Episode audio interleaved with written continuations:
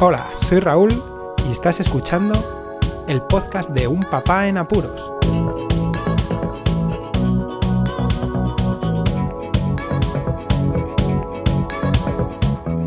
Hola, pues escuchas, bienvenidos a un nuevo episodio del podcast de Un Papá en Apuros y hoy vamos a hablar de Internet. ¡Oh! ¡No funciona Internet! No, tranquilo, enjuto no van por ahí los tiros, aunque seguramente en algún futuro programa hablaré de ello alto y claro. Pero bueno, este episodio va de que Internet no es el verdadero peligro. Yo creo que todos lo sabemos, lo que pasa que pasa como con los videojuegos. Ese estigma que se tiene con que el videojuego en sí es el culpable de que ocasione ciertos trastornos a los chavales, bueno, pues también habrá que ver esta situación con Internet, porque el peligro no es Internet, evidentemente, es el usuario de Internet y los usuarios con los que se ronda y comparte información, se comunica, etcétera, etcétera. Esto me ha venido porque Marcos, el mayor, de 10 años, ya comienza a tener una percepción de lo que es Internet, de lo que son los móviles y luego os explico el por qué.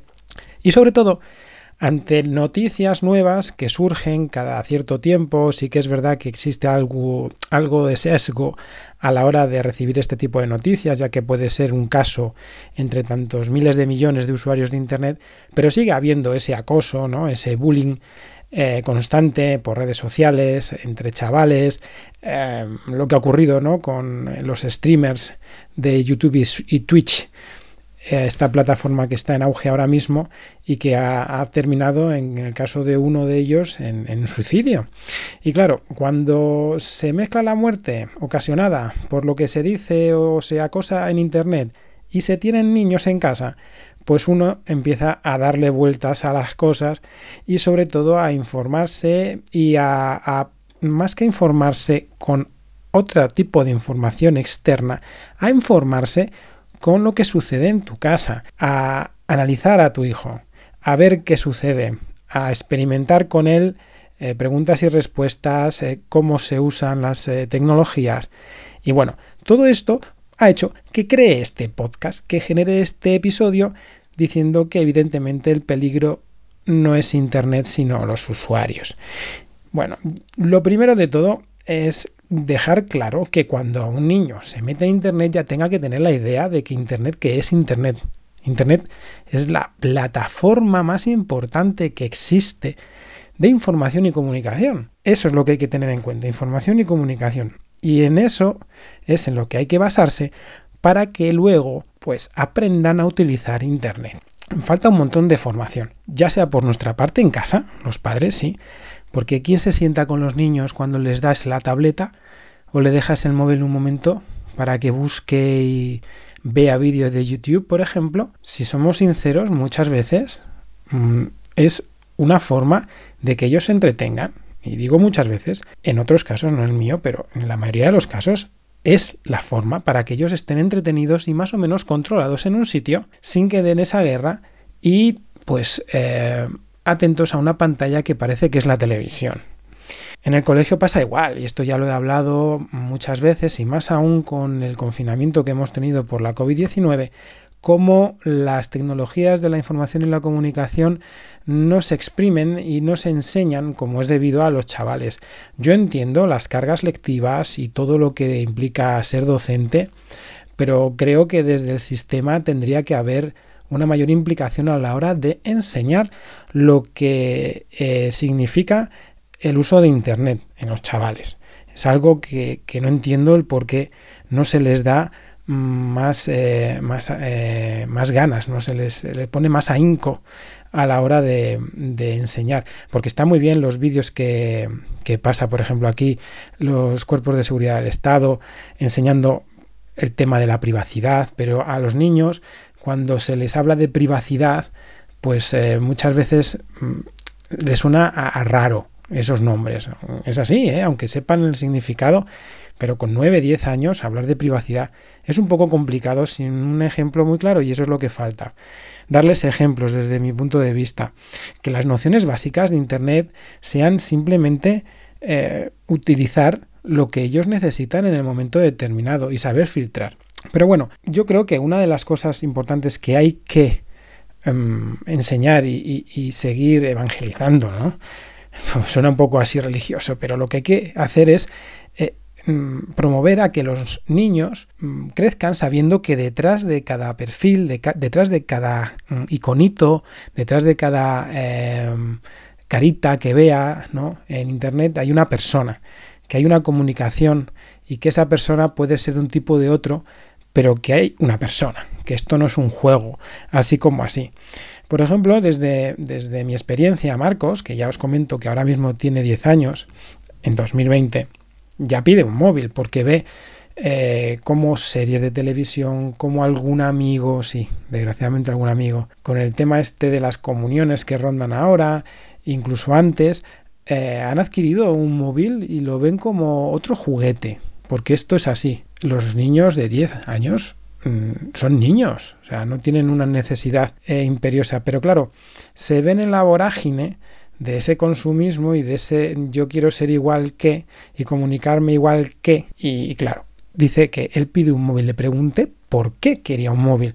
Y rápido él me comentó, pues hombre papá, yo lo quiero pues para mandar mensajes, para hacer los deberes, como me haces tú, porque él tiene un iPad, como ya he comentado en otros episodios, y yo le envío los enlaces mediante la aplicación de mensajes para que lo tenga ordenadito en este confinamiento, ¿eh? os lo comento porque ha sido así el método en el que el colegio ha seguido eh, la evaluación de los niños. Cada día enviaba un enlace con mm, el contenido para desarrollar cada una de las asignaturas. Bueno, pues así lo teníamos todos los días las tareas bien asignadas y sin un problema para qué más, pues para hacer fotos, me y vídeos y, también para, para jugar, papá. Y claro, yo le dije, pero vamos a ver, Marcos, si todo eso lo haces con el iPad, ¿no? Los mensajes los mensajeas conmigo y con otros que tengan el sistema de iOS y, mm, y el resto lo haces igual. Y dice, ya, pero es que esto es muy grande y no lo puedo llevar en el bolsillo. Así me dijo. Él quiere mantener su privacidad, él sabe lo que es la privacidad, él conoce que se puede controlar qué es lo que se hace, qué es lo que no se hace en Internet. Él querría que todo fuera libre y que no se le pusiera ningún límite. Sin embargo, tampoco le importa esos límites porque mm, está en una edad en la que es muy directo a la hora de buscar cosas y de utilizar Internet.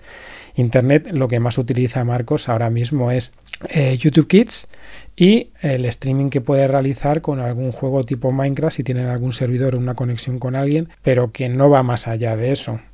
Y búsquedas, búsquedas porque a él le interesa pintar de vez en cuando o las búsquedas que ha tenido que hacer para el colegio, manejarse en eso, ¿no? Entonces, bueno, mm, esa es la inquietud que tiene él, es buscar, jugar, mandar mensajes, pero ahí se queda la cosa. ¿Qué, necesitan los niños de Internet? Evidentemente la primera respuesta es saber utilizarla en condiciones. ¿no? La red de redes es muy amplia, tiene multitud de usos y también te puedes encontrar con multitud de problemas. Pero lo más principal, siguiendo los requerimientos, las cosas que utilizan los niños es, primero, saber realizar las búsquedas, qué buscar, qué filtros aplicar en los distintos buscadores, que conozca que no solo está Google, ¿no? Vamos a darle un poquito de, bola y, que indague y que sepa que hay otros buscadores dentro de Google que son más específicos para qué determinadas cosas. Cómo utilizar, ¿no? Las búsquedas, también las herramientas de búsquedas. Eso ya es un poquito más avanzado, pero luego a la hora de, de obtener esa información que él quiere, pues manejar esa información. Ahí ya también nos tenemos que salir un poco de Internet y que maneje un poquito paquetes ofimáticos, paquetes de aplicaciones o de software que les permita tomar notas, aglutinar la información para luego utilizarla o adecuarla a como ellos quieran. Una de las actividades, de las tareas que tuvieron durante este confinamiento por parte del colegio fue iniciarles en la mecanografía. Algo excelente, excelente. Y que cada vez yo creo que, que es más necesario, ¿no?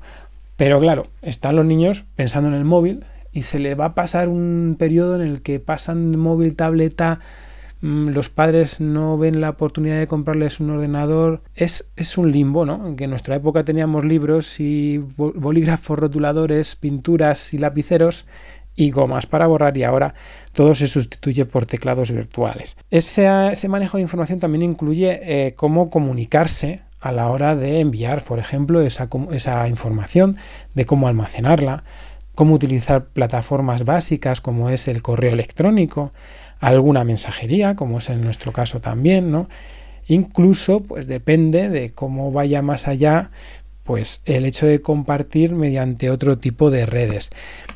En el caso de Marcos todavía no le veo yo la utilidad de compartir por otro sitio que no sea mensajería instantánea del tipo que yo os he comentado o por correo electrónico, pero por lo menos tener esas nociones ¿no? de cómo utilizar un correo electrónico y cómo adjuntar, cómo informar, cómo redactar, que sí, esta segunda parte que os comento sí que lo han dado, pero en práctica pues no lo veo. Siempre todo esto que, que intento que Marcos comprenda y vea de Internet, que sea abierto a todas las plataformas para que no se dé de bruces con que es que esto no es como lo que yo utilizo, pues lo mejor que hago siempre es compararlo con la vida real en todos los aspectos.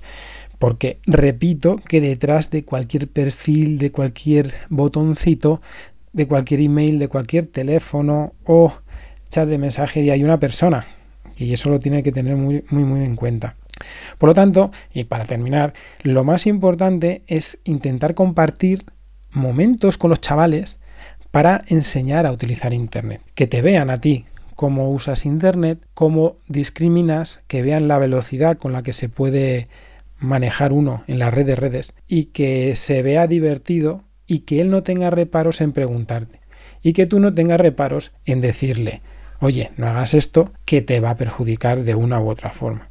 Es muy difícil tener tiempo, es muy difícil para dedicarlo directamente y específicamente a los chavales, pero es que en eso consiste ser padre y es un problema. Así que este era el episodio que quería yo comentar un poco y que espero que Marcos lo escuche, espero que lo escuches ahora, dentro de un tiempo, más adelante, y que se dé cuenta de que el peligro no es Internet, sino los usuarios y cómo utilizan Internet. Nada más, un podcast muy liviano, yo creo que lo entendéis todos perfectamente.